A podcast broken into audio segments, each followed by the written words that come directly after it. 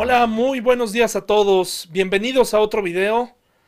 Eh, qué gusto poder llegar a sus casas a través de este medio. Eh, antes de entrar de lleno con la historia de hoy, hay tres noticias que me gustaría platicar con ustedes que me parecieron interesantes esta semana. La primera de ellas es la, la reacción tan increíble que han tenido algunos mexicanos para poder acceder a la cerveza verdaderamente eh, me he dado cuenta que mucha gente no puede vivir sin ella. Y han hecho filas y han hecho colas. Increíble, hermanos, increíbles.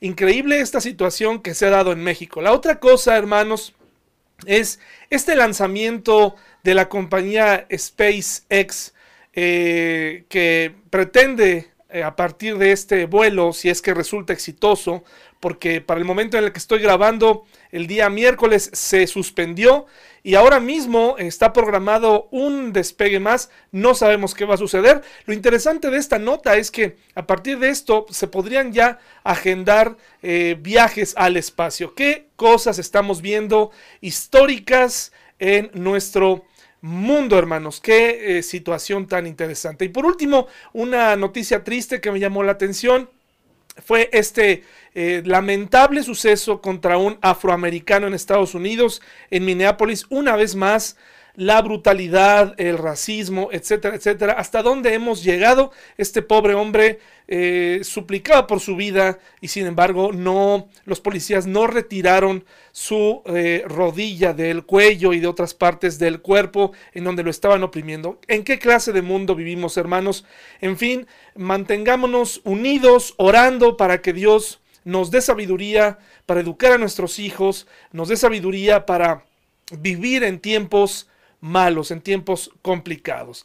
Y a propósito de esto, hoy vamos a aprender un poco de la importancia de la oración, vamos a aprender un poco de la importancia de la obediencia y de cómo sí se puede vivir como Noé lo hizo y otros personajes de los que hemos estudiado en una sociedad complicada. El día de hoy, hermanos, he decidido hablar sobre una mujer, sobre una mujer. Eh, en la Biblia, en la cultura judía, específicamente, hermanos, en la palabra de Dios, eh, y, si usted lo puede comprobar con algunas otras creencias alrededor del mundo, eh, la palabra de Dios eh, le da preeminencia a las mujeres.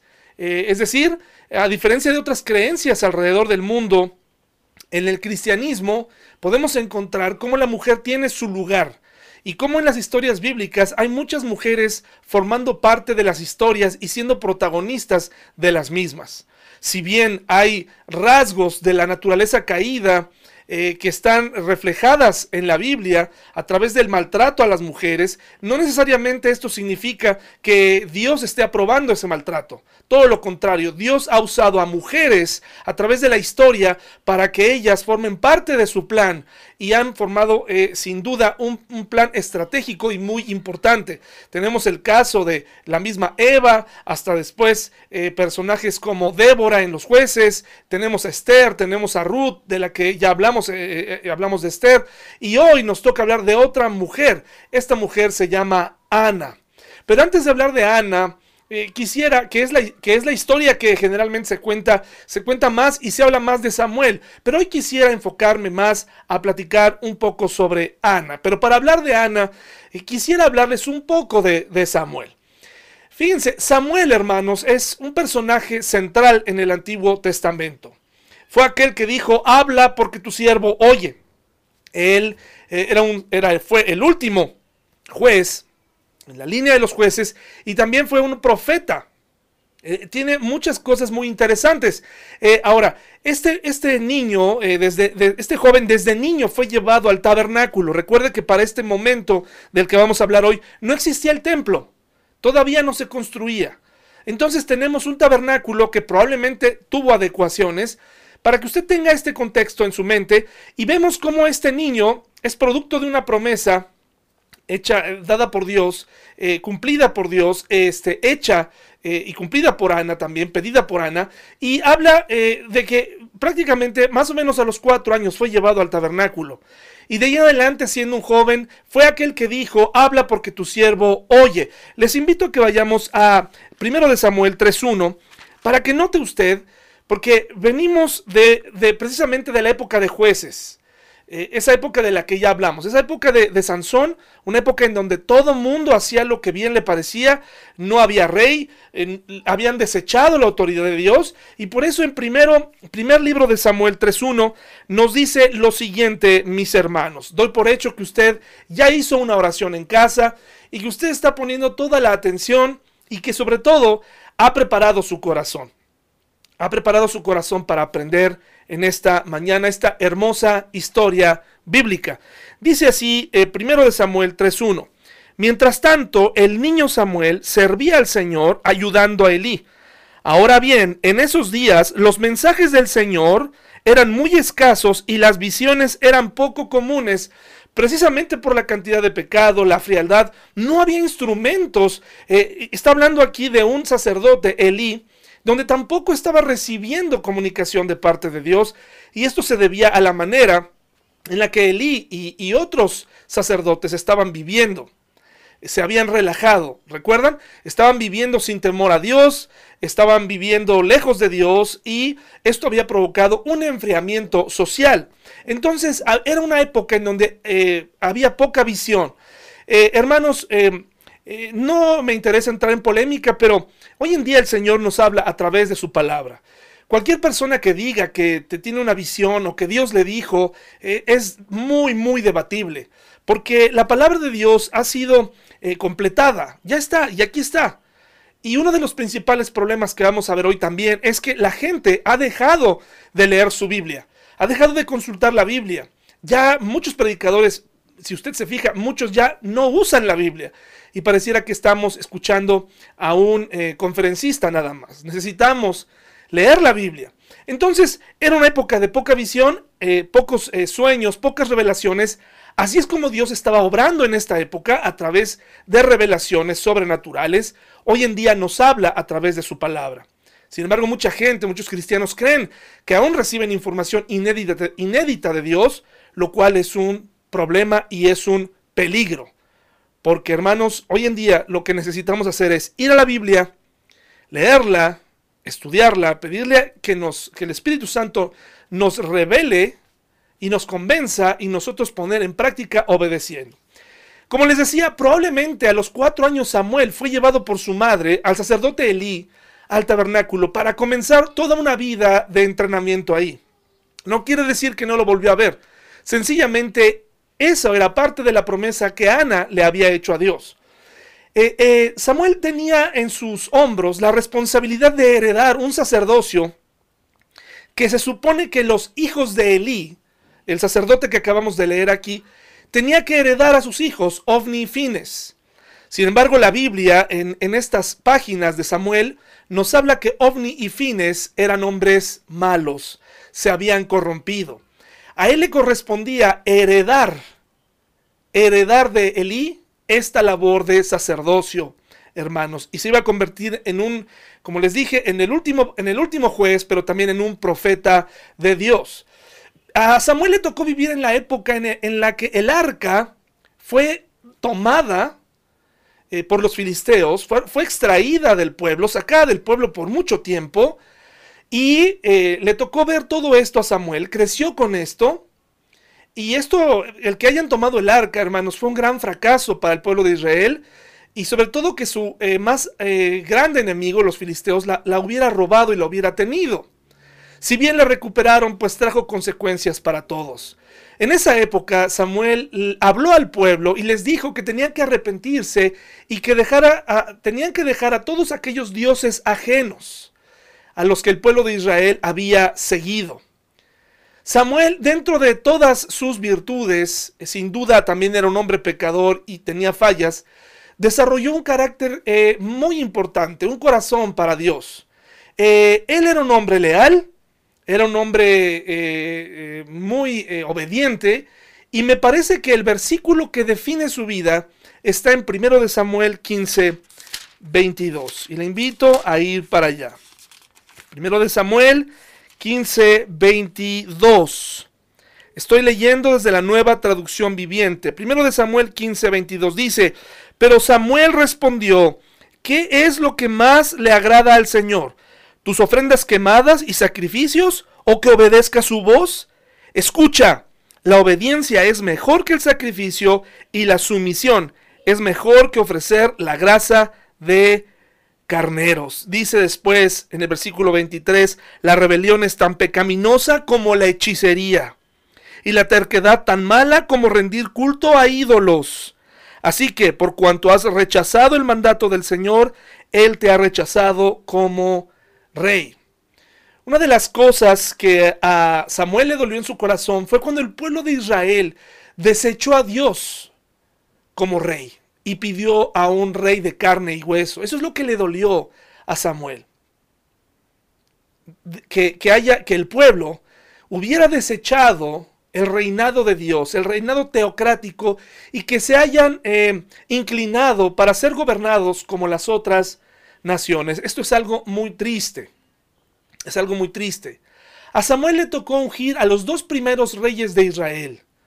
Y como les decía, fue un hombre obediente, fue un hombre leal, temeroso de Dios, aunque cometió errores, sí, desafortunadamente repitió el error de Elí al descuidar su casa y sus hijos fueron también desechados por Dios. Eh, si se fija, esto es un error común. La historia se repite una y otra vez en la Biblia. Pareciera que nos está dando una señal de cuida tu vida, cuida tu hogar, cuida lo que haces, porque pudiera eh, afectarte más adelante y afectar a tus generaciones. Sin embargo, este buen hombre, este hombre, este hombre que formó eh, un carácter cristiano y que le sirvió, no se formó solo. Si bien Elí formó parte de su educación, por llamarlo así, teológica, me parece que hay algo más detrás y esa persona que pudo haberle ayudado, pues no fue su padre tampoco. Su padre eh, también, hermanos, no precisamente fue esa figura que Samuel necesitaba, sino fue Ana. Estoy seguro que Ana fue quien dejó mucha huella y mucho ejemplo en la vida de Samuel, del gran Samuel. Eh, Samuel escribió primero de Samuel y segundo de Samuel, y de manera muy honesta nos ofrece una mirada hacia su vida familiar. El autor nos está hablando de la manera más honesta posible acerca de cómo fue su vida y por eso, mis hermanos, por eso comienza hablando de sus padres. Vaya a primero de Samuel 1, por favor, y por favor aquí le invito mis amigos que extraño, mis eh, familiares, eh, mis hermanos de la iglesia, les envío un fuerte abrazo. Vayamos allá, primero de Samuel 1, del 1 al 8. Y vamos a ver cómo Samuel nos ofrece este, esta mirada dentro de su familia. ¿De acuerdo? Y después vamos a ir comentando un poco más. Dice así, había un hombre llamado Elcana que vivía en Ramá, en la región de Suf, ubicada en la zona montañosa de Efraín. Era hijo de Jeroboam, Jeroam, hijo de Eliú, hijo de Tou, hijo de Suf, de la tribu de Efraín. Elcana tenía dos esposas, Ana y Penina. Penina tenía hijos, pero Ana no. Cada año Elcana viajaba a la ciudad de Silo para adorar al Señor de los ejércitos celestiales y ofrecerle sacrificios en el tabernáculo. Los sacerdotes del Señor en ese tiempo eran los dos hijos de Elí, Ovni y Fines. Cuando el Cana presentaba su sacrificio, les daba porciones de esa carne a Penina y a cada uno de sus hijos. Sin embargo, a Ana, aunque la amaba, solamente le daba una porción selecta, porque el Señor no le había dado hijos. De manera que Penina se mofaba y se reía de Ana, porque el Señor no le había permitido tener hijos. Año tras año sucedía lo mismo. Penina se burlaba de Ana Mientras iban al tabernáculo, en cada ocasión Ana terminaba llorando y ni siquiera quería comer. ¿Por qué lloras, Ana? le preguntaba el cana. ¿Por qué no comes? ¿Por qué estás desanimada? ¿Solo por no tener hijos? Me tienes a mí. ¿Acaso no es mejor que tener diez hijos? Fíjense el razonamiento que da el cana. Y vamos a comenzar analizando al papá de Samuel, el cana. El Cana era un hombre práctico, era un hombre de opciones. No sabemos mucho de él, sí sabemos de su, eh, de dónde viene, un poco de sus orígenes, etc. En este momento no es muy relevante eso, sino la personalidad que tiene el Cana. Un hombre de opciones, un hombre práctico. ¿Qué dijo el Cana? Ella no puede conseguir, concebir, perdón, ella no puede concebir, ella no puede darme hijos, entonces busco una que sí pueda. La poligamia, hermanos, no era eh, de ningún modo aprobada por Dios. Eso quiero dejarlo bien establecido. Hay conductas en la Biblia que si bien están escritas aquí, han sido escritas como ejemplo, porque Dios no iba a maquillar la realidad del pueblo de Israel y de la sociedad en general.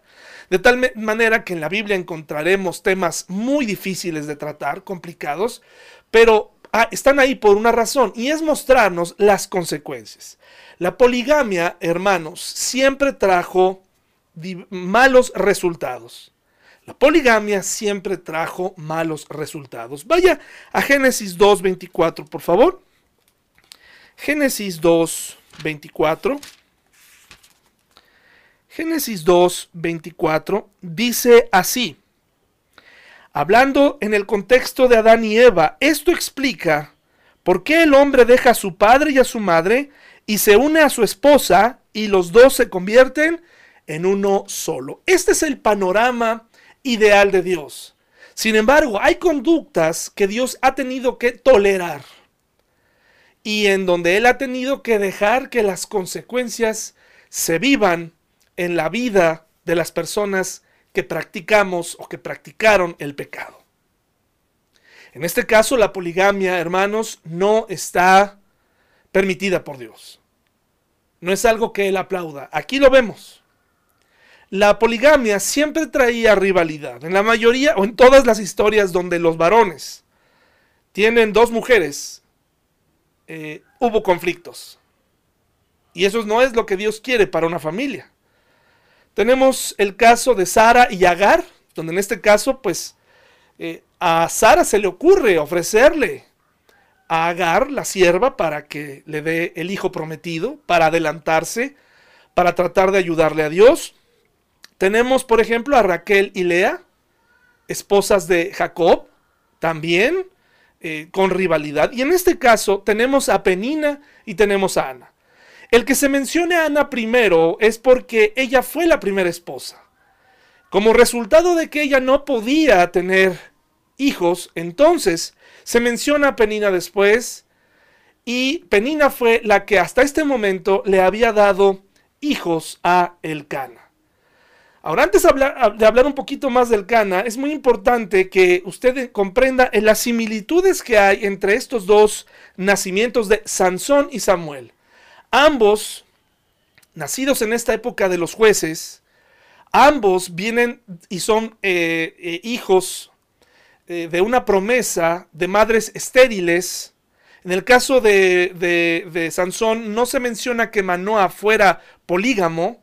En este caso, y es más, no todos los personajes de la Biblia fueron polígamos, sin embargo, sí, todos los que fueron polígamos se muestran las consecuencias del pecado en algún momento de sus vidas vemos las similitudes de que Sansón fue criado como nazareo y también Samuel.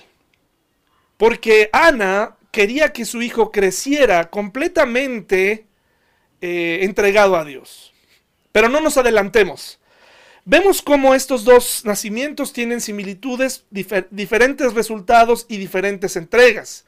Vemos una mujer de Ana, me imagino yo, con más carácter, con más firmeza, y con ganas de monitorear, si así se le puede llamar, de vigilar que su hijo en un ambiente hostil, en un ambiente complicado, cumpliera las funciones y las promesas que ella le había hecho a Dios, ¿verdad? Orar por él, ayudarle en, en este difícil llamado que Samuel no había escogido. Y ahí es donde entra la ayuda de Ana. Y seguramente Dios, eh, como, lo como lo vamos a ver, convenció a Samuel de este gran llamado, pero usó a Ana. Entonces, fíjense, le doy gracias a Dios que el Cana no educó a completamente a Samuel. Porque si hubiera sido así, entonces lo que Samuel hubiera aprendido hubiera sido, siempre hay una manera de resolver las cosas. Y no lo estoy diciendo de manera positiva, sino de a manera de, cuando hay una forma de hacerlo correcto, cuando hay una sola manera de hacerlo correcto, entonces el Cana le hubiera dicho, ah, no te preocupes, siempre puedes hablar con alguien, puedes conseguir otra mujer, no te apures. ¿Por qué? Porque eso fue lo que él hizo conseguir otra mujer porque él quería tener otra familia, ¿verdad? Dice el versículo 4, 5 y 8 de primero de Samuel, 4, 5 y 8 dice, cuando el Cana presentaba su sacrificio, les daba porciones de esa carne a Penina y a cada uno de sus hijos. Sin embargo, a Ana, aunque la amaba, solamente le daba una porción selecta, porque el Señor no le daba, no le había dado hijos. De manera que Penina se mofaba y se reía de Ana porque el Señor no le había permitido tener, etcétera, etcétera. Y el versículo 8, el Cana se acerca de manera muy eh, romántica, muy reflexiva, porque pues la amaba, y le dice, ¿por qué lloras, Ana? Le preguntó el Cana, le preguntaba el Cana, ¿por qué no comes? ¿Por qué estás desanimada? ¿Solo por no tener hijos? ¿Me tienes a mí? ¿Acaso no es mejor que tener diez hijos? Desde la postura de una mujer en los tiempos bíblicos, no tener hijos era un problema. Sin embargo, podemos notar que era un asunto común.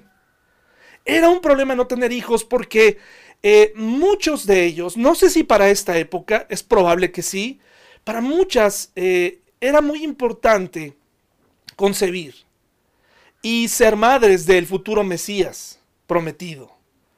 Pero en este caso, desde el punto de vista de Ana, pues ella se sentía deprimida, triste, enojada. Enojada consigo misma, tal vez hasta enojada con Dios por no poder, eh, por, por tener que compartir a su esposo. Y su esposo se acerca y le hace tratar de reflexionar, no te soy suficiente yo. Y Ana pudo haberle dicho el Cana, ¿y por qué yo no te fui suficiente? ¿Verdad? vemos la actitud del Cana en donde él dice, oye, pero pues eh, yo no te soy suficiente, no soy mejor yo que diez hijos. Entonces Ana pudo haberle dicho, oye, no soy mejor yo y por eso tuviste que escoger otra esposa, no te fui suficiente yo. Note todo lo que pudiera estar pensando Ana en este momento de dificultad. ¿Qué situación? Tener que compartir a su esposo, tener que eh, partir su corazón eh, tener que ver cómo eh, su, esposo convivía y era feliz y pleno con la otra familia. Qué situación tan complicada para Ana. Pero vemos aquí lo que tal vez nosotros como hombres a veces pensamos, sin tratar de hacer occidental a esta familia, pero muchas veces nosotros creemos como varones que nuestras mujeres están felices, que nuestra esposa está feliz pues por el solo hecho de que nosotros andamos aquí en la casa, ¿verdad?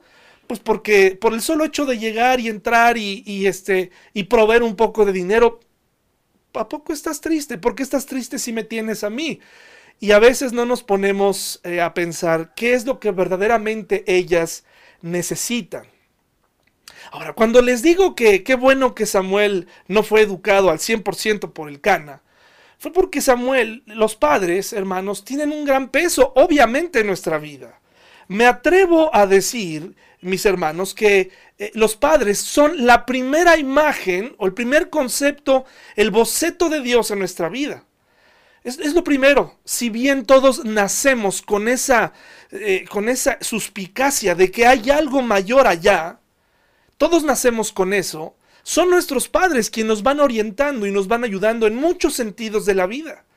De tal manera que en muchas ocasiones, tristemente, sería mejor para nuestros hijos que estuvieran lejos de nosotros porque nosotros estamos lejos de Dios. Y los conceptos que nosotros les podemos enseñar a ellos vienen a ser terribles.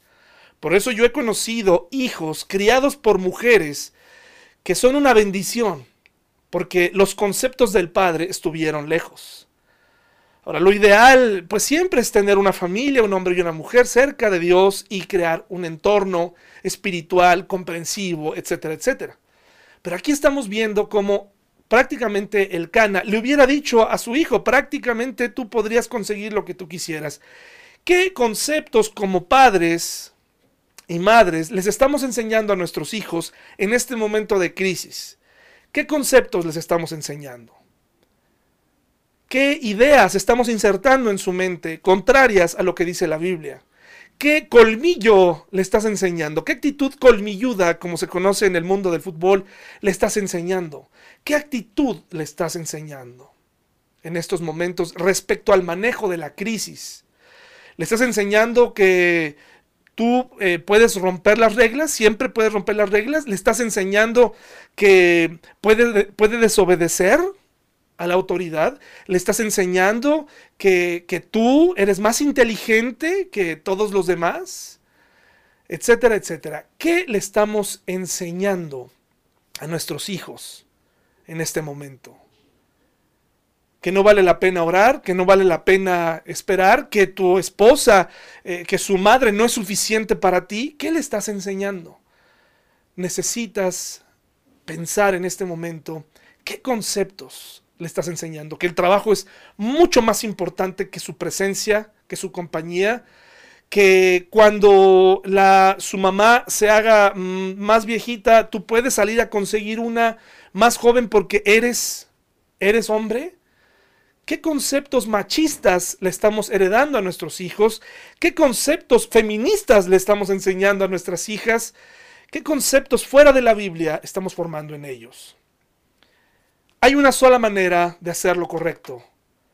Y en muchas ocasiones nosotros tratamos de darle a nuestros hijos esos tips en donde les podemos o les queremos dar a entender que siempre hay una manera de salirnos con la nuestra y eso, hermanos, trae consecuencias terribles en la vida de una persona.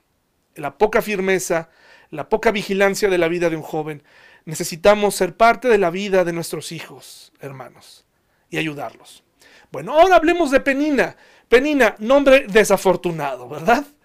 Eh, pero cumplía su función, era la mujer que eh, iba a tener los hijos de Elcana. Y Penina, hermanos, significa rubí. Rubí, pero no, y fíjense curiosamente, eh, es como esa novela famosa que ha pasado de generación en generación. Por favor, no me juzgue. He estado en casa mucho tiempo, he prendido la tele y ahora veo que van a sacar una nueva versión de Rubí. Para mi época, hermanos, yo ya conocí dos Rubís, protagonistas de telenovelas atrás. Discúlpeme, hermano, por favor, hermana.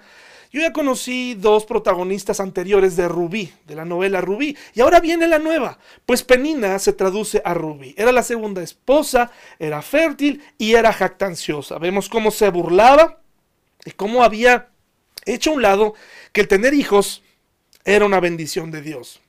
Imagínense la vida en la que estaba creciendo, o en la que iba a crecer Samuel, y en la que vivía Ana.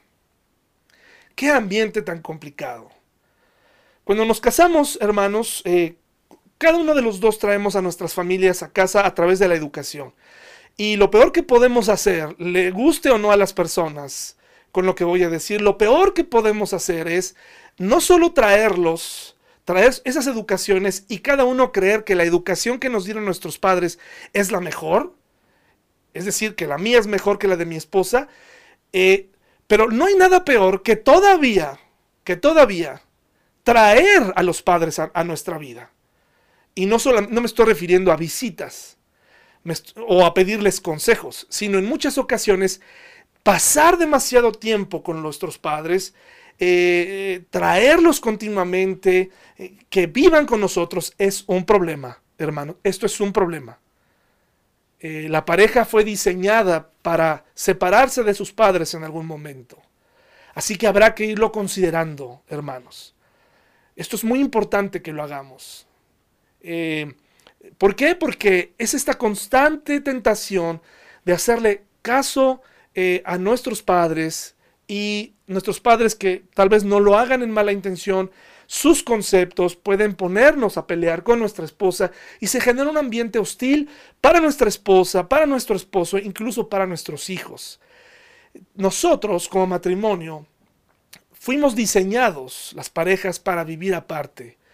Probablemente estás usando en este momento un momento en tu vida en donde tienes que usar del apoyo de, tus padres. ¿Quién no lo ha hecho? Eso es algo que todos hemos hecho pero habrá que ir pensando en esa independencia, habrá que ir pensando en ese movimiento porque tu esposa necesita del 100% de ti y tu esposo necesita al 100% de ti y no se va a poder si viven ahí eh, seis personas este, eh, opinando y dando puntos de vista, etcétera, etcétera.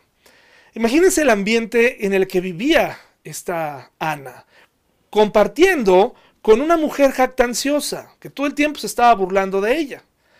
Y a esto agréguele el ambiente del que hablé, sin rey, sin autoridades, y luego los sacerdotes a los que iban a ofrecer sus sacrificios eran ovni y fines, que más adelante podemos notar que eran precisamente hombres malos. Eran hombres malos, se habían alejado del Señor. Qué tristeza, ¿verdad hermanos? Qué tristeza. Qué ambiente tan complicado. ¿Cómo es tu ambiente familiar? ¿Cómo es tu matrimonio? ¿Cómo están creciendo tus hijos? Eh, por favor, eh, no estoy desanimando a nadie para orar. Todos tenemos que orar, pero hay cosas que tú tienes que decidir, hay cosas que tú tienes que hacer. Hay ocasiones en las que le queremos pedir a Dios cosas que son obvias. Tienes que decidir. Y tu núcleo, tu familia, es la que tiene que estar bien.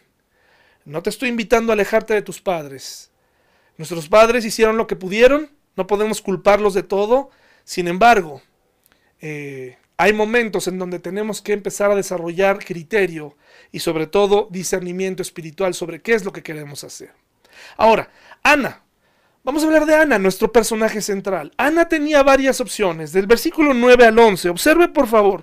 Ella podría deprimirse, quedarse en casa, descuidarse, eh, sentirse totalmente eh, eh, desanimada, totalmente rechazada por Dios, que no recibió esta gracia de Dios.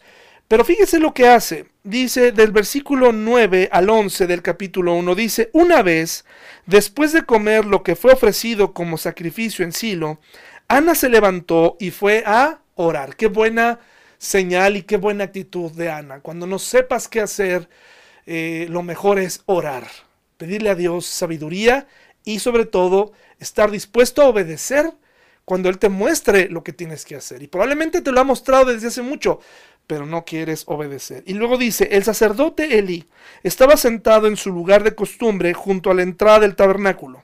Ana, con una profunda angustia, lloraba amargada, amargamente, perdón, y amargada también, ¿verdad? Lloraba amargamente mientras oraba al Señor e hizo el siguiente voto oh Señor de los ejércitos celestiales. Aquí es de las primeras veces donde se está mencionando eh, este nombre de Dios, el Señor de los ejércitos. Dice, si miras mi dolor y contestas mi oración y me das un hijo, entonces te lo devolveré. Él será tuyo durante toda su vida y como señal de que fue dedicado el Señor, al Señor nunca se le cortará el cabello. Aquí se nos reafirma de este voto nazareo como el que tenía Sansón. Ahora, qué interesante. Ana fue a llorar con Dios. Fue a sentir, a, descargar cómo se siente, a descargar su más eh, terrible dolor, su, la amargura que estaba sintiendo en contra de eh, Penina, en contra del mismo Elcana, en contra de las circunstancias eh, para ella lo más importante era tener un hijo, saber que su cuerpo funcionaba, saber que, era lo que se sentía tener a un bebé en sus brazos, era algo muy importante y sabía que solamente Dios podía hacerlo. Solamente Dios podía hacer eso. Y otra cosa que podemos encontrar aquí es recordar que nuestros hijos son un regalo de Dios. Es un regalo que Él nos ha dado, pero que lo debemos cuidar. En otra palabra, es un regalo que tiene una cualidad, es algo que Él nos ha prestado. El tiempo que Él nos permita vivir junto a ellos, tenemos que hacerlo sabiamente. Eh, tenemos que amarlos, tenemos que educarlos, tenemos que ser ejemplo para ellos. Y Ana dice así, mi situación, eh, la situación del lugar, la situación eh, espiritual de este país, la situación económica tal vez, la situación familiar no es la mejor. Señor, si tú me das un hijo, si tú me lo das, si tú me permites concebir un hijo, yo te lo voy a llevar, te lo voy a devolver, para que te sirva a ti. Ella sabía que no había mejor padre que Dios. No había mejor educador que Dios. Necesitaba entregárselo. Era una promesa arriesgada, difícil de cumplir. ¿Han escuchado eh, estos, estas personas que rentan su vientre? Eh, se ha sabido de casos en donde la chica eh, a la mera hora se encariña con, quien, con ese bebé y es normal. Es la clase de negocios que hacemos hoy en día en este mundo. Rentar el vientre. Qué interesante ejercicio, ¿verdad? Qué extraño. ¿Y se desarrolla ese amor por ese bebé durante esos nueve meses? Claro que sí. Cuando lo conoces, pues imagínate. Entonces, eh, eh, ella le dice, Señor, si tú me permites ser madre, yo te lo voy a dar, Señor. Yo te lo voy a dar. Yo te lo voy a ofrecer. Y estoy seguro que ella se lo iba a ofrecer con un propósito. Que te sirva, Señor, que te sirva. Que ande en tus caminos. Y por eso Samuel fue lo que fue. Pero mucho cuidado cuando vamos a llorar a Dios y, abrimos nuestro corazón y lloramos y le, pedimos a Dios, sea cual sea el asunto, eh, sea financiero, sea emocional, sea espiritual, sea lo que sea, eh, una petición que solamente tú sabes y que nadie más entiende. Eh, ni siquiera los más cercanos, porque aquí vemos a Elcana decirle, pero ¿por qué lloras? Pues yo ya tengo hijos. ¿Cuál es el problema? Tú tienes todo lo que quieres, pero él no entendía lo que estaba viviendo Ana. Entonces aquí e, ella dice, ¿verdad? Te lo voy a entregar. Pero antes de desbordarnos en promesas, dice Eclesiastés 5, hermanos, por favor. Vayamos allá. Eclesiastés 5. Antes de desbordarnos, eh, tenemos que estar dispuestos a que si tú vas a hacer promesas a Dios, será mejor que las cumplas. Eclesiastés 5 del 4 al 6 dice, cuando le hagas una promesa a Dios, no tardes en cumplirla, porque a Dios no le agradan los necios. Cumple todas las promesas que le hagas. Es mejor no decir nada que hacer promesas y no cumplirlas. No dejes que tu boca te haga pecar y no te defiendas ante el mensajero del templo al decir que la promesa que hiciste fue un error. Esa actitud enojaría a Dios y quizá destruya todo lo que has logrado. Mucho cuidado cuando le decimos a Dios, te prometo que lo voy a hacer si tú cumples esto, si tú me das salud, etcétera, etcétera. Y a la mera hora no cumplimos, hermanos, esto enoja a Dios. Esto no es correcto, hermanos. No debemos tener esta costumbre que tienen algunos cristianos de olvidar las promesas que hicieron. Los seres humanos y los cristianos también somos muy eh, dados a olvidar las promesas que hacemos a Dios y a la gente. No es fácil cumplir promesas, por eso piénsalo bien. Ana estaba poniendo en las manos de Dios a su regalo más preciado. En caso de que le pudiera eh, eh, hacer que fuera madre, ella estaba dispuesta a dárselo. Por favor, vamos a Santiago 4.3. Santiago 4.3. Ahora, mucho cuidado cuando lloramos a Dios, mucho cuidado cuando lloramos y... Hermanos, recuerden muy bien, hay una corriente cristiana que dice que nuestras palabras, que tú puedes estar em, eh, declarando cosas y esas cosas van a ocurrir. Eso no es otra cosa más que filosofías de la nueva era mezcladas con cristianismo. El cristiano debe orar para pedir la voluntad de Dios. No es no podemos estar declarando cosas porque nosotros no somos nada. Nosotros tenemos que depender de Dios. Es parte de esta humildad que él nos pide. Dependencia de Dios y orar por su voluntad. ¿Sí? Entonces es muy importante que cuando tú te descargues con Dios, cuando llores con él, entonces dice Santiago 4:3, dice así, dice hermanos, aun cuando se lo piden, tampoco lo reciben porque lo piden con malas intenciones, desean solamente lo que les dará placer, o bien en la, en la otra versión dice, para gastar en vuestros deleites. Pedís y no recibís porque pedís mal para gastar en vuestros deleites. ¿Cuánta razón tiene la palabra de Dios? Qué bien nos conoce, porque sabe que en ocasiones le pedimos cosas para poder seguir viviendo vidas equivocadas. Sigamos adelante, por favor.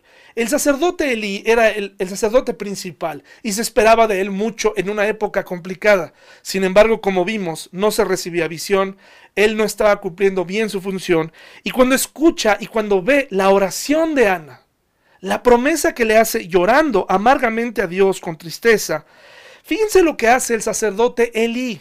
Dice, mientras Ana oraba al Señor, Elí la observaba. Elí la observaba y la veía mover los labios, pero como no oía ningún sonido, pensó que estaba ebria. ¿Tienes que venir borracha? le reclamó. Abandona el vino, o en la otra versión dice, digiere tu vino. Qué triste, qué triste, hermanos, que, el sacerdote eh, se dirigiera de esta manera. Mire lo que dice primero de Samuel 3.1. Primero de Samuel 3.1. Lo repetimos, en esa época, mientras tanto, el, niño Samuel servía al Señor, ayudando a Elí. Ahora bien, en esos días los mensajes del Señor eran muy escasos y las visiones eran poco comunes. ¿Saben lo que estaba haciendo eh, Samuel, perdón, Elí? Engordar. Dice la Biblia que murió, más adelante lo cuenta, eh, se desnuca porque era muy pesado. Él se estaba dedicando a comer como, desesperado, como si no hubiera un mañana. Eh, eh, fines tomaban de lo mejor de los sacrificios, lo apartaban para ellos y con razón estaban engordando. No sabemos de las cualidades físicas de sus hijos, ovni fines, pero sí podemos saber que él había engordado de tal manera que cuando recibe la noticia de que sus hijos murieron y que el arca fue robada, se cayó y se desnucó porque era muy pesado. Y aquí lo vemos en acción, en acción total y totalmente equivocada. No sé si alguna vez has encontrado a uno de esos videntes eh, de intenciones, aquellos que creen que te conocen, aquellos que creen que, saben cómo eres. Aquel que ves que están viendo algo que tú no ves y que dan un veredicto respecto a ti. Fíjense, el, el, filósofo Francis Bacon dijo, mientras menos sabemos, más sospechamos. ¿Sí me explico, hermanos? Mientras menos sabemos, más sospechamos. Es decir, entre menos conoces a tu esposa, más sospechas que tiene malas actitudes. Entre menos conoces a Dios, más sospechas que Dios está enojado contigo o que Dios está ah, eh, eh, eh, de buenas contigo. Entre menos sabemos, más sospechamos y no podemos vivir de sospechas. ¿Acaso no has conocido gente así que te da veredictos como si realmente te conociera? Mucho cuidado con estos veredictos de, oye, yo he visto esto en tu vida. Ah, yo recuerdo tantos pastores así, mis hermanos, que pretendían conocerme y no me conocían. Pastores que se acercaron y que me decían, especialmente uno, ¿no? Que me agarraba de cliente. Y entonces llegaba y me decía, yo veo que tu vida y debes cambiar esto y aquello. Yo decía, bueno, ¿Cómo es que él ve tantas cosas, verdad? Cosas que ni mis padres podían ver. Lo triste con esto es que a veces pues influyen alrededor por el poder que tienen. Qué triste. Estos videntes te dan una visión distorsionada, justo como la que estaba eh, eh, dando eh, Elí a Ana. Esta mujer está borracha. No se esperaba esa respuesta de un siervo de Dios. Esta mujer está borracha. ¿Qué sabía él de ella? ¿Acaso entendía su dolor? Eh, ¿La conocía realmente? Yo creo que sí la conocía porque recuerde que el Cana llevaba a toda la familia a ofrecer sacrificio al tabernáculo. Y seguramente, aunque Ovni y Fines atendían a la familia, como dice en el capítulo 1, estoy seguro que Elix sabía del problema de Ana. Y probablemente la conocía como la mujer que no tenía solución. La mujer estéril. Ah, esa mujer estéril. Y miren, es la mujer triste, la mujer deprimida, qué fácil es poner etiquetas. La mujer eh, que, no pudo tener hijos, pobre mujer, qué lástima. Mira, ya se emborrachó y está aquí y ya vino a hacer su espectáculo aquí. La voy a correr para que no me haga aquí un, un, un espectáculo. Eso es lo que hace el religioso. El religioso interpreta mal. El religioso estorba, el religioso descuida su propia casa porque ¿cómo estaban viviendo sus hijos, hermanos? Muy mal, muy mal. Él oía de la reputación de sus hijos, pero no hacía nada. Guardaba silencio. Se le habían salido de control. Eso es lo que hace un religioso. Está observando la vida de los demás, está metiéndose en la vida de los demás, pero no atiende su propia vida. Y pierde la agudeza espiritual. Pierde esa agudeza espiritual. De nada sirve tener conocimiento, hermanos. De nada sirve saber un montón de versículos y todo. Si te vas a convertir en un policía cristiano, si te vas a convertir en alguien que va a estar analizando la vida de los demás, eso es muy triste y eso, eso es religioso, hermanos. El análisis continuo de la vida y de las intenciones de los demás. Todo el tiempo no se puede vivir así, no se puede tener una iglesia unida cuando todo el tiempo estamos, ah, ¿por qué habrá dicho esto? Ah, mira, el hermano ya llegó tarde. Ah, mira, el hermano ya dijo esto porque me está echando indirectas. Ah, el hermano ya me, eh, este, eh, mira, el hermano no ofrendó hoy. Mira, el hermano y, y su esposa llegaron separados hoy. Estar analizando de la vida de los demás es desgastante y es un hábito religioso. Primero de Samuel, hermanos, 15, 1, perdón, 1, 15 al 18. Fíjense lo que Ana tuvo que contestar. Oh no, Señor, respondió ella, no he bebido vino ni nada más fuerte, pero como estoy muy desanimada, derramada ante el Señor, derramaba ante el Señor lo que hay en mi corazón. O sea, ¿cómo a veces pretendemos saber a alguien eh, cómo se siente? Le damos un veredicto. Hay gente deprimida, hermanos. Hay gente pasando momentos muy complicados. Y un échale ganas no va a funcionar. Uno, ay, hombre, pues échale ganas. No, hermanos. A veces, a veces ese hermano de échale ganas necesita que también nosotros le echemos ganas y que le, le ayudemos un échale ganas. Eh, hay personas en nuestra iglesia que necesitan compañía, que necesitan un momento de conversación. Por eso dice aquí derramaba. O sea, nosotros no podemos saber exactamente cuál es la intención de las personas. Y nuestra obligación es precisamente tratar de ver lo bueno de esas intenciones. No tratar de estar analizando, no, a mí se me hace que no se arrepintió. A mí se me hace que, que en el fondo no quiso hacer esto. ¿Y cómo cometemos ese error? Dice, no piense que soy una mujer perversa, pues he estado orando debido a mi gran angustia y a mi profundo dolor. En ese caso, le dijo Elí, claro, ve en paz, que el Dios de Israel te conceda lo que le has pedido. ¿Qué, qué diferente hubiera sido acercarse y decirle esto? Pero ya le había dicho borracha. Así que la persona se fue, Ana se fue, eh, con una aclaración de que no era borracha y con una bendición. Qué contradicción, ¿verdad? Pensemos lo que hablamos, hermanos. Oh, muchas gracias, exclamó ella. Así que se fue, comenzó a comer de nuevo y ya no estuvo triste. ¿Cuáles son las características de la oración y de la actitud que tuvo Ana después de la oración? Bueno, en primer lugar, hermanos, ella regresó a su vida. Sea, tú no puedes acercarte a Dios, orar a Él, derramar tu corazón y seguir viviendo igual. Porque entonces es una contradicción.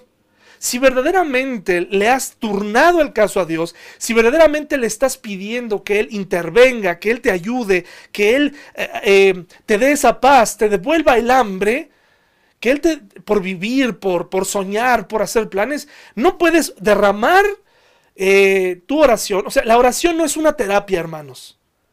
Dios te está escuchando, Dios es real. La oración no es una terapia, no es un ejercicio eh, psicológico para, para después eh, sentirte mejor. No es un desahogo solamente, es verdaderamente un ejercicio de confianza, es fe. Mm, derramo mi corazón, pero como dice aquí, sigo mi camino, regreso a mi vida esperando en Dios y retomo mis actividades y voy a comer y no voy a estar más triste, como dice aquí, no estuvo más triste.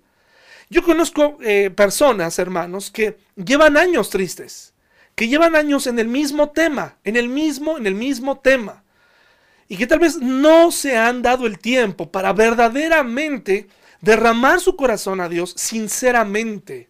Dice el Salmo 51, 17 que el corazón contrito y humillado, el Señor no lo va a rechazar, no lo rechaza. Vamos a leerlo.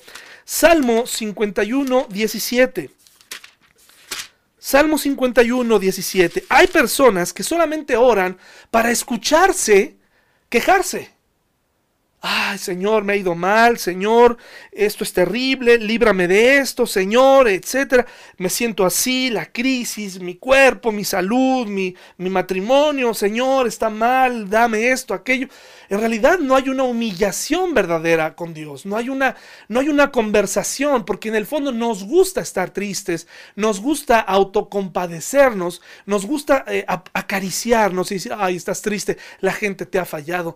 Dios sabe que la gente falla, Dios lo sabe, pero también quiere que tú le entregues verdaderamente tu dolor y que no te estanques en un punto y que no vuelvas a lo mismo sino que hagas tu vida, porque eso es una señal de que verdaderamente le dejaste el problema en sus manos. Salmo 51, 17 dice así. Dice, el sacrificio que si deseas es un espíritu quebrantado. Tú no rechazarás un corazón arrepentido y quebrantado, oh Dios. Ese es nuestro Dios. Él no va a rechazar tus problemas y tus peticiones. Lo que sí es un problema es que vayas a Dios, ores, y regreses nuevamente a tu estado. Eso es una contradicción. Yo sé que seguirá tal vez habiendo tristeza o estarás pensando en eso. Pero cuando no hay mejoría, quiere decir que no le dejaste el caso a Dios. No le dejaste el caso a Dios. Ahora, ¿qué es lo que responde Dios? ¿Qué es lo que responde Dios? Versículo 19 al 28 temprano, en primero de Samuel, por favor, 1, 1 del 19 al 28. Temprano a la mañana siguiente, la familia se levantó y una vez más fue a adorar al Señor. Después regresaron a, casa, a su casa en Ramá. Ahora bien, cuando el Cana se acostó con Ana, el Señor se acordó de la súplica de ella y a su debido tiempo dio a luz un hijo a quien se, le puso por nombre Samuel. A su debido tiempo. A su debido tiempo. Y le puso Samuel porque dijo, se lo pedí al Señor. Entonces el Cana y ella tuvieron este encuentro y Dios se acuerda de Ana y le da un hijo. Al año siguiente, el Cana y su familia hicieron su viaje anual para ofrecer sacrificio al Señor y para cumplir su voto, pero Ana no los acompañó y le dijo a su esposo, esperemos hasta que el niño sea destetado. Entonces lo llevaré al tabernáculo y lo dejaré allí con el Señor para siempre. Qué situación. Pero Ana valoró cada momento de ese pequeño bebé. Y fue tal vez aproximadamente a los cuatro años, cuando los chicos, los niños, los bebés eran destetados, cuando se despidió de su hijo. Era momento de cumplir. Dice, haz lo que mejor te parezca, acordó el Cana. Quédate aquí por ahora y que el Señor te ayude a cumplir tu promesa. Así que ella se quedó en casa y amamantó al niño hasta que lo destetó. Cuando el niño fue destetado, Ana lo llevó al tabernáculo en Silo. Ellos llevaron un toro de tres años para el sacrificio, una canasta de harina y un poco de vino. Después de sacrificar el toro, llevaron al niño Elí. Señor, ¿se acuerda de mí? Pues claro, la borracha, ¿verdad? Preguntó Ana. Soy aquella misma mujer que estuvo aquí hace varios años orando al Señor. Le pedí al Señor que me diera este niño y él concedió mi petición. Ahora se lo entrego al Señor y le pertenecerá a él toda su vida. Y allí ellos adoraron al Señor. Y Samuel vino a ser un parteaguas. Vino a ser una persona muy prominente, muy importante en el Antiguo Testamento y en la vida de estos dos reyes, los dos primeros reyes. Hermanos, cumplir las promesas es muy importante. Ana cumplió su promesa. ¿Qué me enseña esto acerca de la oración? No solo tengo que orar a Dios para adorarle o para pedirle. Tengo que orar. Y tengo que recordar que debo cumplir mis promesas. Debo recordar que la oración es efectiva que hay alguien del otro lado de la línea escuchando atentamente, que quiere colaborar conmigo. Sin embargo, muchos de nosotros nos quedamos en esta etapa del desahogo y en el momento de obedecer ya no obedecemos.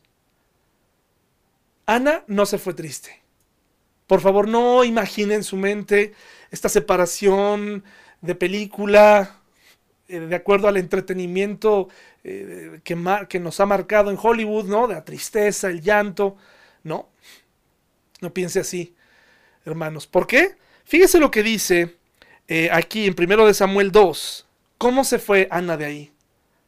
Y todo lo que podemos aprender. Dice, luego Ana oró. Dice ahí en el título de su Biblia, dice oración de alabanza de Ana, no oración de lamento. Es decir, Dios le permitió a Ana tener más hijos.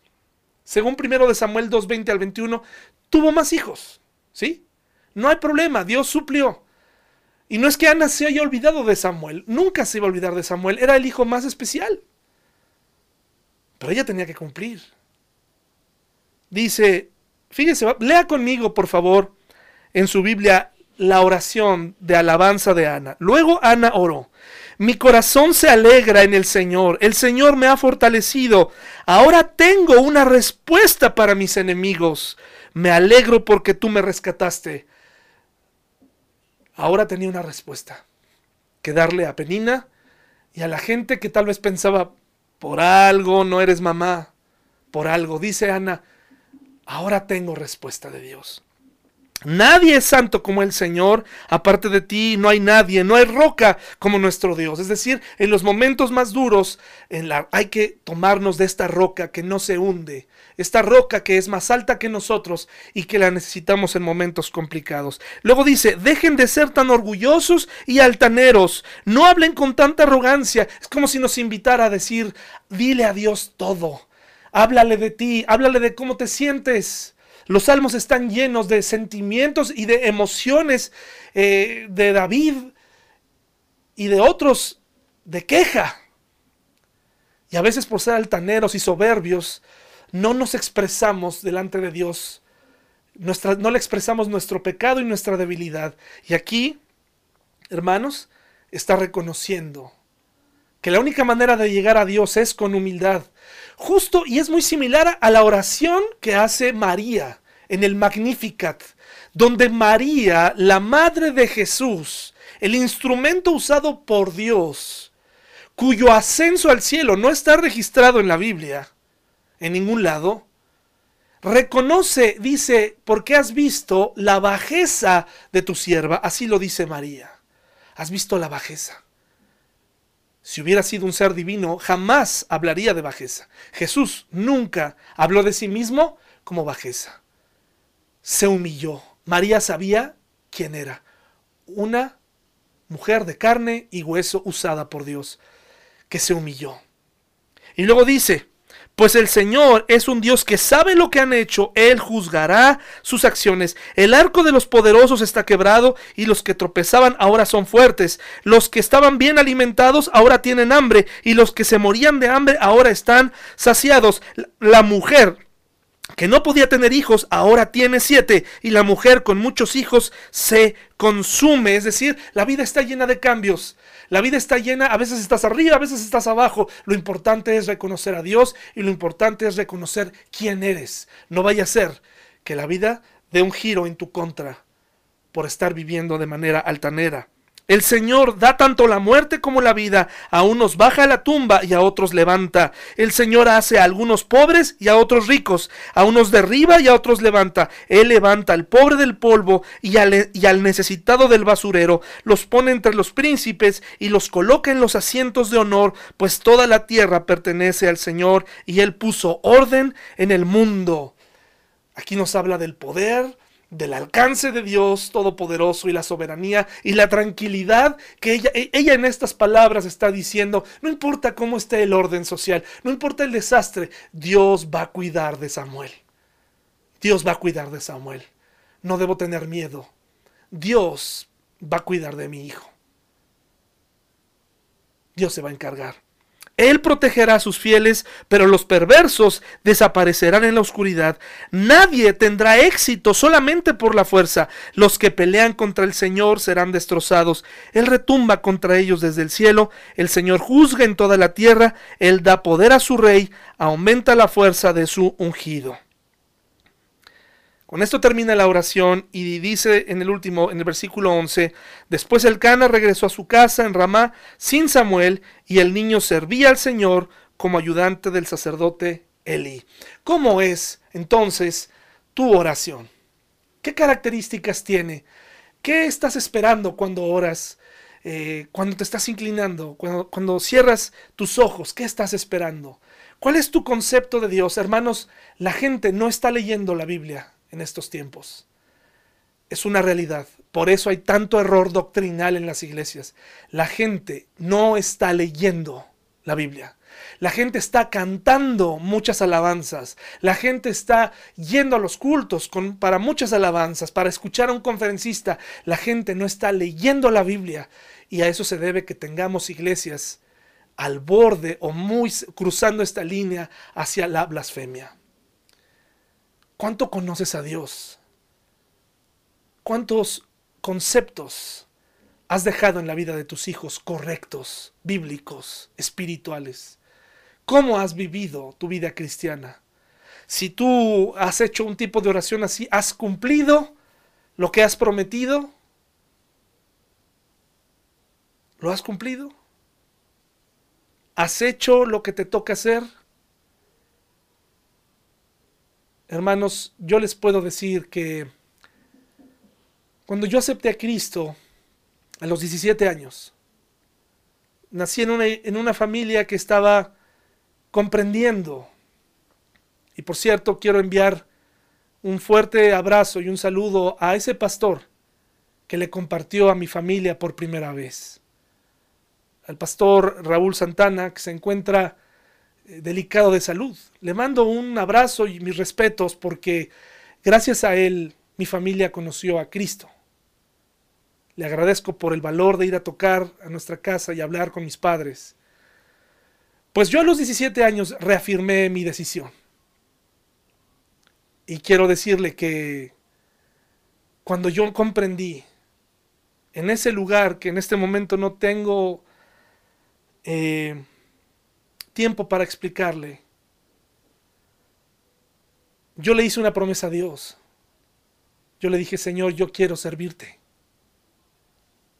Yo quiero servirte. No sabía exactamente cómo. Cuando escuchaba predicadores, algo dentro de mí se encendía. Y aquí estoy, hermanos. Imperfecto, pero he recibido las prestaciones de Dios. Nunca me ha fallado. Cumple lo que le prometes a Dios. Cúmplelo. Ora con esta devoción que tuvo Ana. Aléjate de los religiosos. Vive una vida ordenada en su nombre. Sí se puede, hermanos. En su nombre, sí se puede.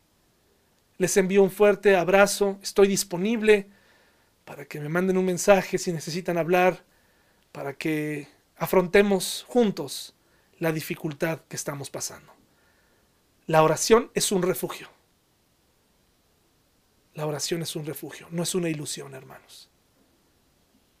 Les mando un fuerte abrazo y nos vemos pronto. Los queremos.